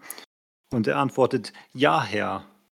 Also er spricht seinen Vater hier noch mit, mit Herr an und ein, aber natürlich und ne, also komplett höflich und, und vorne rum alles perfekt, der, der Musterknabe, aber ja, dann war es das auch schon, dann hört es auf. Äh, wirklich so, ja, nach vorne rum zu allem Ja sagen, auf jeden Fall, das passt und hintenrum kommt halt nichts raus. Und beim zweiten umgekehrt, das sagt erstmal so, ich will nicht. Und äh, genau, später gereut es ihm dann und dann macht es doch. Genau, und das ist halt diese, diese Umkehr. Also wir können immer noch umkehren und im Weinberg arbeiten und Frucht bringen, so wie der Feigenbaum. Ne? Oder wie wir es jetzt ähm, letzte Woche auch hatten, etwas später in den Weinberg kommen und wir kriegen immer noch den gleichen Lohn. Genau, und äh, das fand, fand ich ganz nett, dass dir auch dieser zweite Teil vom Vers 31 so ins Auge gefallen ist. Weil wenn man sich das wirklich bildlich vorstellt, wie Jesus dasteht und den ja, Schriftgelehrten ins Gesicht sagt, ich versichere euch, die betrügerischen Zolleinnehmer und die Huchen kommen eher in Gottes Reich als ihr. Das, ja, das Bild muss, muss wirklich ziemlich krass gewesen sein und den ihr Gesichtsausdruck. Genau, aber um jetzt auch aus diesem Abschnitt noch was mitzunehmen, ähm, finde ich so zusammenfassend wichtig, sich selber zu reflektieren. Wer von den beiden bin ich? Bin ich jemand, der Gott sagt, ah ja, hier, ich, ich übergebe dir mein Leben, ich stehe dir zur Verfügung. Aber wenn es dann um irgendwelche Kleinigkeiten geht, ne, dann sagt er wieder, ah nee, eigentlich, ne, das, das muss jetzt gerade nicht sein. Ne, irgendjemand braucht da gerade Hilfe, aber eigentlich bin ich zu faul und will doch, oder was auch immer. Das, das hängt ja sehr von der persönlichen Situation ab. Oder ist mal jemand, der, ja, vielleicht wie der erste Sohn eigentlich sagt, ja, mit Gott brauche ich jetzt nicht unbedingt was, was zu tun haben. Und äh, ja, im, im, Lebensverlauf hat, hat er dann vielleicht ein ja, gottgefälligeres Leben als der Hochmütige. Deswegen finde ich das, äh, diesen Abschnitt sehr ermutigend zur Selbstreflexion, weil das halt immer sehr wichtig ist. Stimmt, das ist sehr schön, dass du das auch noch so in unser persönliches Leben überträgst. Und ich fand vor allem auch deinen Gedanken, dass es ja oft auch um Kleinigkeiten geht, sehr gut, weil das ist ja wirklich so ein biblischer Grundsatz, so im Kleinen treu sein und dann kriegt man mehr äh, anvertraut. Und oft ist es ja so, dass wir schon im Kleinen anfangen, lieber egoistisch zu denken und zu sagen, ja, ich könnte jetzt jemandem helfen, aber ich kann auch gemütlich auf dem Sofa sitzen. Deswegen, ja, hat mir sehr gut gefallen. Ich mache dann auch gleich weiter mit dem schon letzten Abschnitt. Ja, sehr gerne. Genau, ich fasse wieder kurz zusammen. Jesus erzählt wieder ein Gleichnis von einem Grundbesitzer, der einen Weinberg anlegt. Und es ist hier relativ detailliert beschrieben mit einer Weinpresse drin, mit einem Aussichtsposten und äh, ja, richtet den halt schön her ähm, mit allem, was man braucht. Und dann verpachtet er den und reist ins Ausland und kommt halt erst zur Erntezeit wieder und will jetzt halt die Pacht abholen und schickt dafür seine Knechte hin und die werden halt von den Pächtern getötet. Und dann schickt er mehr hin und die werden aber auch getötet. Und dann denkt er, okay, ich schicke jetzt meinen Sohn hin, weil auf den werden sie ja wohl hören. Und die Pächter denken, oh, da kommt der Erbe. Den bringen wir jetzt auch noch um. Und dann gehört der Weinberg ja schon so gut wie uns. Und dann prügeln sie den Sohn vom Besitzer äh, aus dem Weinberg und töten ihn auch. Genau, und dann fragt Jesus ähm, in die Menge oder zu den Gelehrten. Ich muss gerade mal schauen.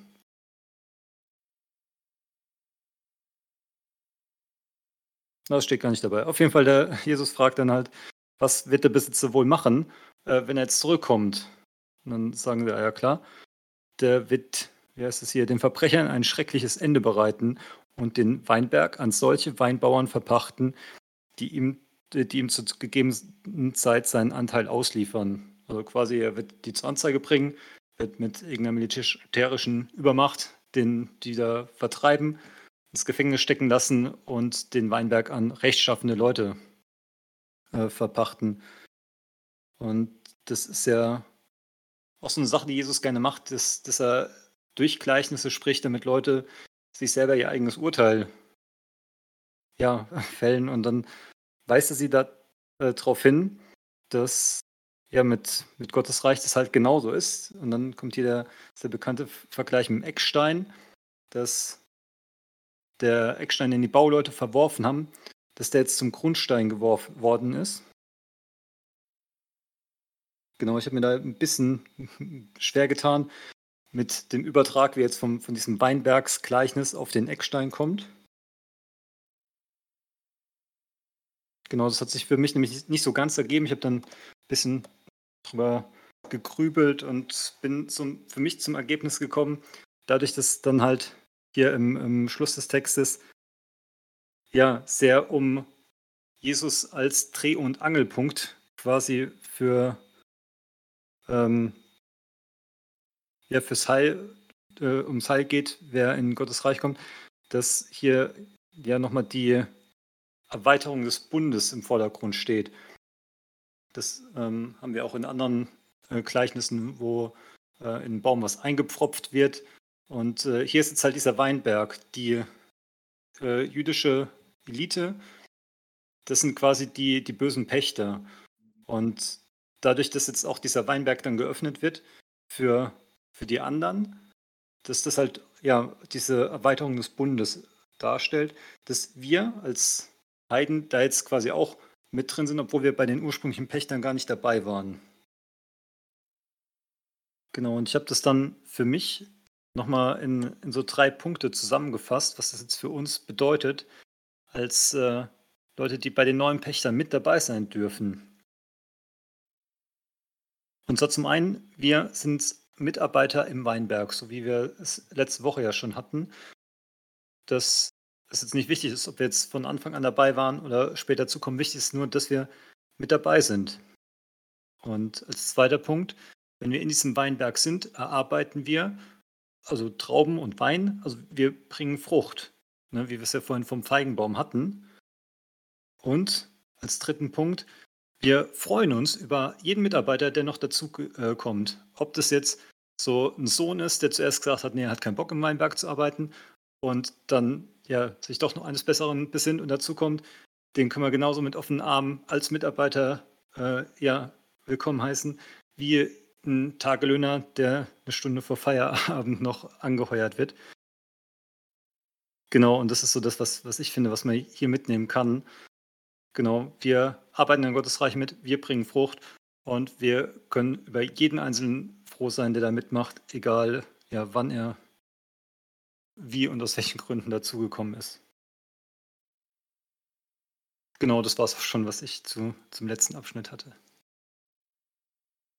Ja, also das Gleichnis habe ich auch schon gekannt und schon ein paar Mal gelesen, aber mir ist wieder ganz neu so bewusst geworden. Ich glaube, es zieht sich wirklich durch das ganze Kapitel für mich. Was für, ich will nicht sagen, was für ein hartes Gottesbild hier vermittelt wird, aber ja, dass Gott halt auch ein gerechter und richtender Gott ist. Und das ist ja, wie gesagt, das, was mir manchmal so aus den Augen verliert, äh, was ich manchmal aus den Augen verliere oder was wir vielleicht auch manchmal nicht so auf dem Schirm haben. Und hier wird ja nochmal deutlich, dass durch die Kreuzigung Jesus ja nicht nur meine Sünden vergeben werden. Das ist so das, was ich immer mit dem Kreuztod Jesu verbinde. So, Jesus ist gekommen, gestorben, damit ich jetzt Gemeinschaft mit ihm haben darf. Aber dass auch schon der Kreuzestod Jesu ein Gericht für Menschen darstellt. Das ist mir hier nochmal ganz neu bewusst geworden. Also für die jüdische Elite der damaligen Zeit war der Kreuzestod Jesu ein knallhartes Gericht. Sie haben ihn ans Kreuz gebracht, so wie hier im Gleichnis, wo sie ja erst die Knechte umgebracht haben, dann kamen noch mehr Knechte, die haben sie auch umgebracht. Das, ich glaube, das kann man sehr gut auf die ganzen Propheten beziehen, die auch ja, die jüdische Elite angeprangert haben, die dann von den Juden verfolgt wurden. Also viele Propheten wurden natürlich von den Heiden der damaligen Zeit verfolgt weil sie zu denen Klartext geredet haben.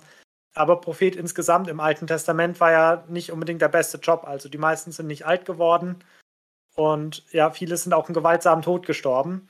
Und nicht selten auch durch die Elite des, eigenes, äh, des eigenen Volkes, also durch die jüdische Elite. Weil wenn sie halt dem falschen Herrscher die richtige Nachricht gesagt haben, ist er halt ja nicht so glücklich gewesen. Und Beispiel, was wir ja auch schon besprochen hatten, Johannes der Täufer, der von Herodes umgebracht wurde. Ja, das ist wie gesagt so gängige Praxis mit Propheten. Das sind ja so diese Knechte, die hingesandt wurden. Und jetzt gibt der Weinbergbesitzer, also Gott, nochmal so eine letzte Chance. Er sendet seinen eigenen Sohn. Und ja, eigentlich ist es ihm schon klar, also Gott ist allmächtig, er weiß, dass es auch nicht zur Einsicht führt, dass sie keinen Respekt vor dem Sohn haben. Aber hier ist mir nochmal deutlich geworden, dass das eigentlich so das Ziel war, dass Jesus kommt und die Pächter des Weinbergs, also die, ja, du hast ja schon gesagt, die Elite, die jüdische Elite der damaligen Zeit, dass sie zur Einsicht kommt und sagt, oh ja, wir haben da falsch gehandelt, wir haben vergessen, unsere Pacht zu zahlen, wir haben dir keine Früchte gebracht, wir werden uns bessern, bitte verschone uns und nächstes Jahr zahlen wir das Doppelte. So, irgendwas in der Richtung hätte man jetzt erwartet, dass die sagen, okay, wir tun Buße. Das, was sie eigentlich schon bei den Knechten, bei Johannes dem Täufer zum Beispiel machen sollen.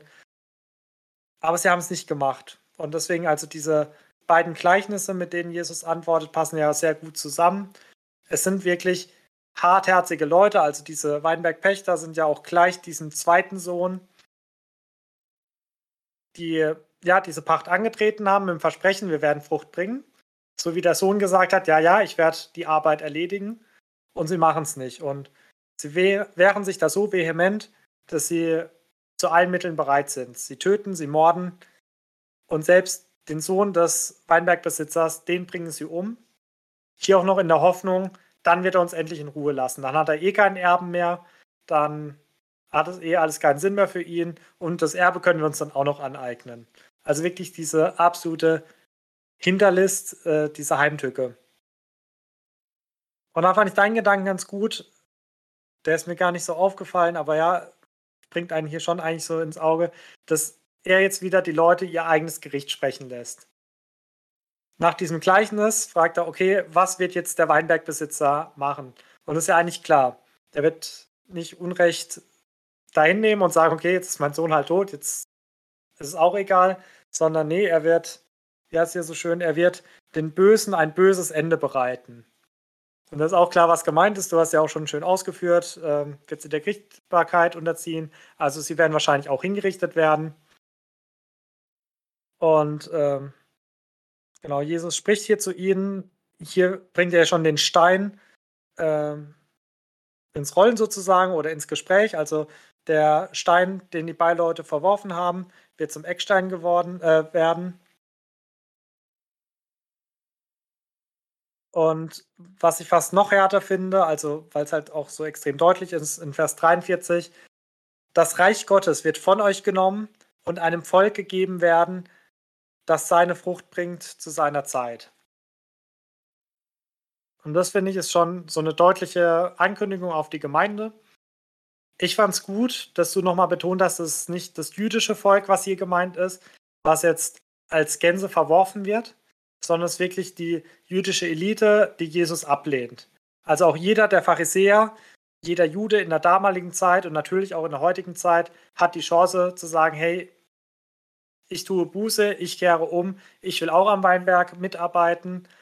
Und deswegen habe ich mir hier die Gemeinde aufgeschrieben, nicht die heidnischen Völker. Also Gott hat jetzt nicht dem jüdischen Volk das Reich Gottes entzogen und es nur an die Heiden gegeben, sondern jeder, der ihm nachfolgt, darf Anteil daran haben. Und da fand ich es auch schön, dass du dann so unsere Aufgabe, unsere Verantwortung so betont hast. Also wir sind jetzt nicht dafür da, dass wir auf dem Weinberg sitzen und alles für uns behalten und untreue Verwalter sind, sondern wir sind jetzt eingesetzt worden, um Frucht zu bringen. Das ist unsere Aufgabe. Und Paulus wird ja ganz deutlich im Römerbrief, wo er das Bild verwendet von dem Baum, der umgehauen wurde und wo jetzt ein neuer Zweig eingepropft wurde. Das ist ja genau das, was hier so beschrieben ist. Also der jüdischen Elite wurde das Reich Gottes entzogen und wurde einem anderen Volk gegeben. Also dieser Baum, das jüdisch, äh, die jüdische Elite oder das jüdische Volk. Und die Äste sind wir als Eingepropfte. Und Paulus knüpft es auch an eine Warnung. Wenn schon der Baum umgehauen wurde, wie schneller oder wie eher werden dann auch die Äste abgehauen, wenn sie keine Frucht bringen. Also auch hier in diesem Gleichnis, denke ich, dürfen wir das auch als Warnung sehen. Wenn wir es nicht besser machen als die Elite in der damaligen Zeit, dann wird mit uns natürlich genauso verfahren. Und ich glaube, so im Blick auf die christliche Kirchengeschichte muss man da auch wieder demütig sein und schauen, was Christen in Gottes Namen alles falsch gemacht haben, wo sie genauso untreu gehandelt haben wie ja, die Pharisäer und Sadduzäer. Und ich glaube, dabei darf man nicht bleiben, sondern da muss man auch wieder auf sich selber schauen. Wo bin ich dabei, mit dem, was mir Gott anvertraut hat, untreu umzugehen? Wo bringe ich keine Frucht? Vielleicht ist ein einzelner Lebensbereich, wo ich sage, okay, in dem Bereich, da enthalte ich meine Früchte Gott vor. Die sammle ich in meine eigene Scheune, die versteuere ich nicht, die bringe ich nicht in die Scheune des Herrn. Genau, zu dem Eckstein, der hier in Vers 42 und 44 ja angesprochen wird, da habe ich mir also aufgeschrieben, an Jesus kommt keiner vorbei. Die einen, die stolpern über Jesus, die nehmen Anstoß, die schlagen sich dann einen Zeh auf und regen sich drüber auf. Und die anderen erkennen ihn als Eckstein und fangen an, auf ihn zu bauen und haben dann auch ein gutes Fundament, haben dann ein Ziel vor Augen. Also ein Eckstein ist ja so der erste Stein, der nach dem Fundament gelegt wird, der dann schon mal zwei Richtungen vorgibt. Also der dann so die erste Hausecke vorgibt und dann kann ich in eine Richtung und im 90-Grad-Winkel in die andere Richtung bauen und dann habe ich schon mal eine, ja, eine Ecke, an der ich mich orientieren kann. Also es ist ein Orientierungspunkt, ein Ankerpunkt in unserer Zeit und in unserem Leben und ja, entweder wir bauen auf ihn und nehmen ihn als unseren Anker an, als unseren Orientierungspunkt, oder wir versuchen ihn zu verwerfen und nehmen dann Eck, äh, Anstoß an ihm. Und ja, in Vers 44 steht es ja auch nochmal. Also, wer auf diesen Stein fällt, der zerschellt. Und wen, äh, aber auf wen er fällt, den wird er zermalmen. Also, diese zerstörerische Macht auch wieder von Gott. Also, es ja, wie gesagt, ist mir in dem Kapitel wieder ganz deutlich geworden, in fast jedem einzelnen Vers, dass es halt nicht so ein kleiner Kuschel-Jesus ist, den wir dann aus der Ecke ziehen können, wenn wir gerade Lust drauf haben. Oder den wir dann auch für unsere Zwecke vielleicht instrumentalisieren können. So, wenn mich jemand stört, dann sage ich, aber du musst doch lieb zu mir sein, wegen Nächstenliebe und so. Sondern nein, Gott ist souverän, Gott ist mächtig. Und ja, wenn sein Gericht trifft, dann trifft es auch hart dann ist hier nicht von irgendwelchen geprellten Füßen die Rede, sondern wirklich von äh, Zerschellen, von Zerschmettern, also auch so eine brachiale Wortwahl, die wir in Vers 44 sehen. Und die Reaktion der Hohepriestern und der Pharisäer auf dieses Gleichnis ist, dass sie ja, Jesus festnehmen wollen, aber auch das, was sie ja schon in dem ähm, Block der Vollmacht davon abgehalten hat, die richtige Antwort zu geben, oder halt eine Antwort zu geben, die für sie vielleicht die angenehmere wäre, hält sie auch hier davon ab, ihn zu ergreifen, ihn gleich festzunehmen, weil sie haben Angst, was das Volk macht. Das Volk, was ihn ja willkommen gehießen hat als ja, den Messias, als einen großen Propheten. Hier steht ja nochmal, denn das Volk hielt ihn für einen Propheten. Und das finde ich da auch ganz spannend, wie die Schriftgelehrten dann jetzt in den folgenden Kapiteln handeln werden. Sie werden das Volk ja aufwiegeln. Sie werden erst den Glauben an Jesus zerstören und sie dann instrumentalisieren, um ihn ans Kreuz zu bringen. Und das finde ich wieder so erschreckend. Ich hatte es ja schon im ersten Abschnitt gesagt, so dass diese Menschenmasse innerhalb von sieben Tagen von Jubelrufen zu ja, kreuzigt ihn rufen umschwenkt, dass wir das so in den nächsten Wochen jetzt sehen werden wie schnell das kippen kann. Und auch das, glaube ich, ist einfach für uns eine Mahnung. Wir, die wir fest im Glauben sind, die wir Jesus zujubeln, dass wir trotzdem aufpassen, dass wir dieses Feuer am Brennen halten und dass wir uns, uns das von keinem kaputt machen lassen, weil auch wir sind so schnell zu manipulieren durch Anfechtungen, durch ja, ihr Lehre, dass auch wir in der Gefahr stehen könnten, dass wir irgendwie ja, abweichen und dumme Sachen machen. Gut. Hast du noch Ergänzungen? Nö, ich bin soweit durch. Perfekt, dann sind wir wieder zum Schluss gekommen und wollen natürlich unsere drei Punkte wieder abarbeiten. Hattest du irgendwelche Fragen, Richard, wo du sagst, das wird dich vielleicht noch ein bisschen beschäftigen? Nee, bei mir war alles klar. Ich habe mir beim Feigenbaum Fragezeichen gestellt, ähm, Gerade so, ja, nach dem Gleichnis des Feigenbaums, äh, was heißt nach dem Gleichnis, nach dem Geschehnis mit dem Feigenbaum, sagt ja Jesus nochmal das mit dem sprichwörtlichen Berge versetzen. Also, wenn ihr Glauben habt und nicht zweifelt, könnt ihr Berge versetzen. Und da habe ich mich so ein bisschen gefragt, ob das jetzt wirklich wortwörtlich gemeint ist, weil mir ist kein Beispiel in der Bibel und auch kein so in der christlichen Geschichte bekannt, wo irgendeiner hingegangen ist und einen Berg versetzt hat. Wo er gesagt hat, okay, ich glaube, ich bete und dann hat sich ein Berg bewegt.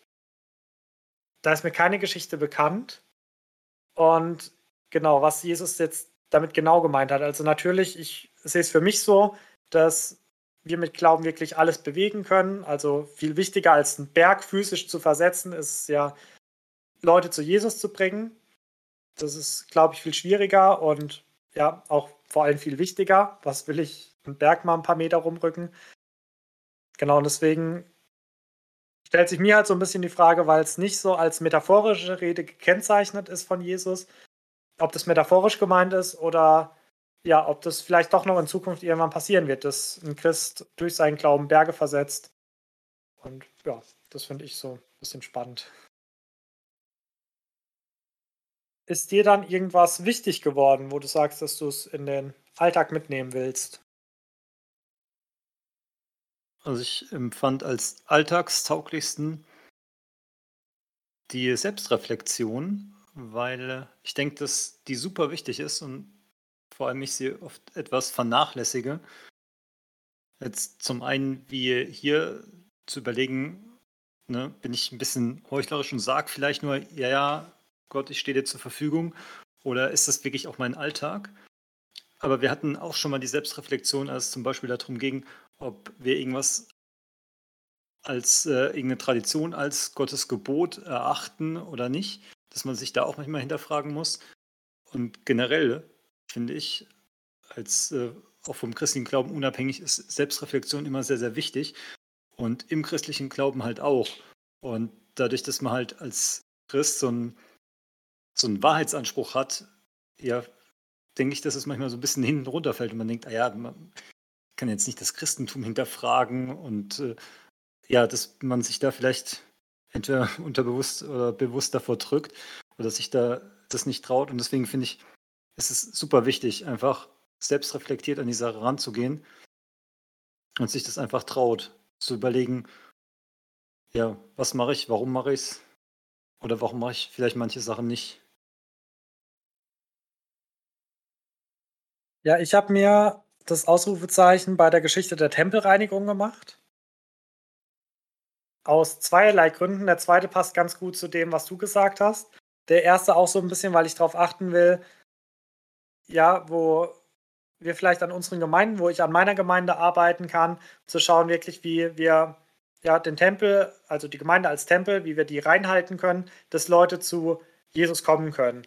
Haben wir vielleicht auch so ja Traditionen, Bräuche, die es für Heiden, für Nichtchristen schwierig macht, in diesen Tempel hineinzugehen, so wie diese ja, Geldwechsler und Händler, die in diesem Vorort, der für die Heiden gedacht war, sich reinplatziert haben und da Platz weggenommen haben. Ist da irgendwas, was wir vielleicht mal ja, ausräumen können? Und der zweite Punkt, ich glaube, deutlich praktischer anzuwenden, der trifft auch wieder diese Selbstreflexion. Wir lesen ja im Neuen Testament auch, dass wir der Tempel Gottes sind. Also einmal die Gemeinde, ich glaube, Paulus ist in seinen der Briefe, der ja das, diesen Tempel auch so zweierlei bezieht. Einmal auf die Gemeinde, aber dann auf jeden Christen persönlich. Also Jesus lebt in uns, deswegen sind wir Tempel. Und deswegen auch bei mir schauen, so wo muss ich irgendwas aus meinem Tempel, aus meinem Leben heraushalten? Habe ich da auch, also ist mein Herz eine Räuberhöhle oder ist es ein Betshaus? Und ähm, ich glaube, ich kann nicht immer rein gewissens sagen, mein Leben oder mein Herz ist ein Bethaus. Und manchmal muss ich schon zugeben, der ein oder andere Räuber hat sich da schon eingeschlichen. Und genau, dass man da keine Skrupel kennt und die ja auch gern einfach mal rigoros rausschmeißt, so wie es Jesus hier gemacht hat. Okay, dann als letzten Punkt haben wir unseren Lieblingsvers. Ich weiß nicht, wie es dir gegangen ist. Mir ist es ein bisschen schwer gefallen. Ich habe dann fast zu einem kleinen Trick gegriffen und habe mir den Vers 16 eingekreist. Da meine ich eigentlich nur den zweiten Teil und das ist ein Zitat aus dem Psalm. Also ich weiß nicht, ob wir das zählen lassen können, aber ich hoffe mal. Ähm, aber ich fand es einfach so schön, wo es heißt, aus dem Mund der Unmündigen und Säuglinge hast du dir Lob bereitet. Und es passt ja auch zu dem, was wir in den letzten Wochen gelesen haben von den Kindern. Ich hatte es ja auch in der Besprechung schon angesprochen, dass ja Gott sich nicht einfach, ja, Gott braucht nicht unbedingt die Redegewandten, braucht nicht die intellektuelle Elite, wie es ja auch bei dem Einzug in Jerusalem so passt. Ähm, er bedarf nicht irgendeines Menschen, aber er bedarf des Esels.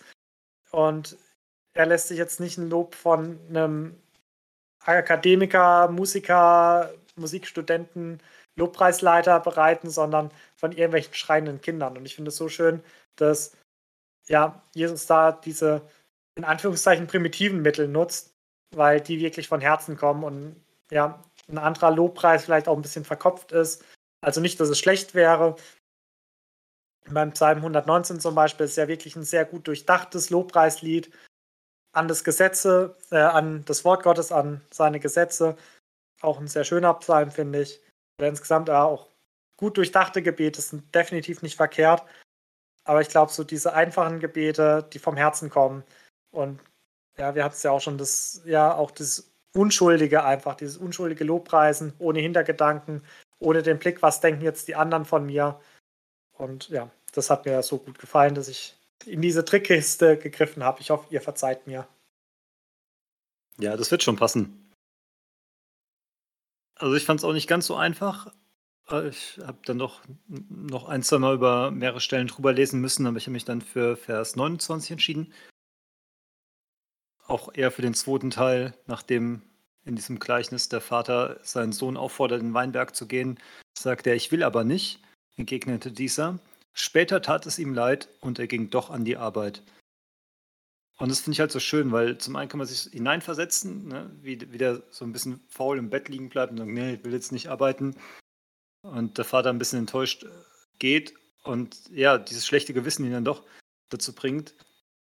Oder, oder ja, es, es tut ihm leid, also entweder schlechtes Gewissen oder er denkt jetzt, ah, der arme Vater hockt alleine im Weinberg oder wie auch immer. Genau, halt diese, diese Umkehr, dass das bei Gott jetzt kein Problem darstellt, solange man halt diesen Schritt vollführt. Ist jetzt nicht so schlimm, ob man von Anfang an oder danach mit einsteigt. Hauptsache man ist dabei. Genau deswegen mag ich den Vers. Ja, sehr schön. Wenn ihr uns jetzt noch euren Lieblingsvers oder euren Gedanken oder vielleicht auch eine Frage mitteilen wollt, könnt ihr es wie immer sehr, sehr gerne auf unsere E-Mail-Adresse tun. Einfach eine E-Mail an buchbesprechung-bibel.gmx.de schreiben oder sonst über den Spotify-Fragesticker könnt ihr uns natürlich auch gerne Feedback senden. Dann bleibt uns nichts anderes übrig, als uns in euer Wochenende zu verabschieden. Genießt noch das Outro und bis nächste Woche. Tschüss. Tschüss.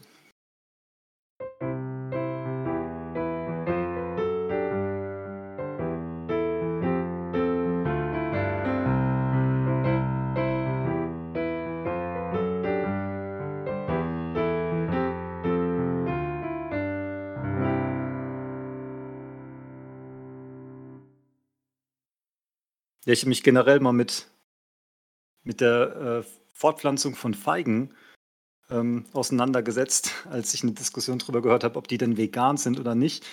Wenn euch langweilig ist, lest euch das mal auf Wikipedia durch. Das ist ziemlich, äh, ziemlich unterhaltsam. Die nutzen so eine Schlupfwespenart zur Fortpflanzung. Und es gibt halt auch männliche und weibliche Bäume. Das kann dann zum Beispiel auch sein, wenn so ein Feigenbaum nie Frucht bringt, dass einfach eine männliche Feige ist und dann da halt ja keine Früchte dran wachsen. Aber das sind unterschiedliche Feigenarten, gell? Also die hier heimische Feigenart ist vegan, weil sie nicht die Wespe zur Verbreitung nutzt. Oder irgendwie so war es doch. Genau, also die bei uns, die sind, ich kenne das biologische Fachwort mal wieder nicht dazu, Parthenogen. Das hört sich schlau an. Naja, auf jeden Fall, die äh, brauchen diese Wespen nicht. Also die sind vegan sind dafür aber auch unfruchtbar. Also du kannst jetzt, wenn du hier bei uns eine Feige erntest, aus dem Samen keinen neuen Baum ziehen. Du musst es dann halt über einen Ableger machen. Dafür sind dann auch alle weiblich und wir haben hier gar keine männlichen Feigen. Genau, weil diese männlichen Feigen sind dann so Holzfeigen, also sie haben dann schon auch kleine Früchtchen, aber die sind komplett aus Holz und ungenießbar.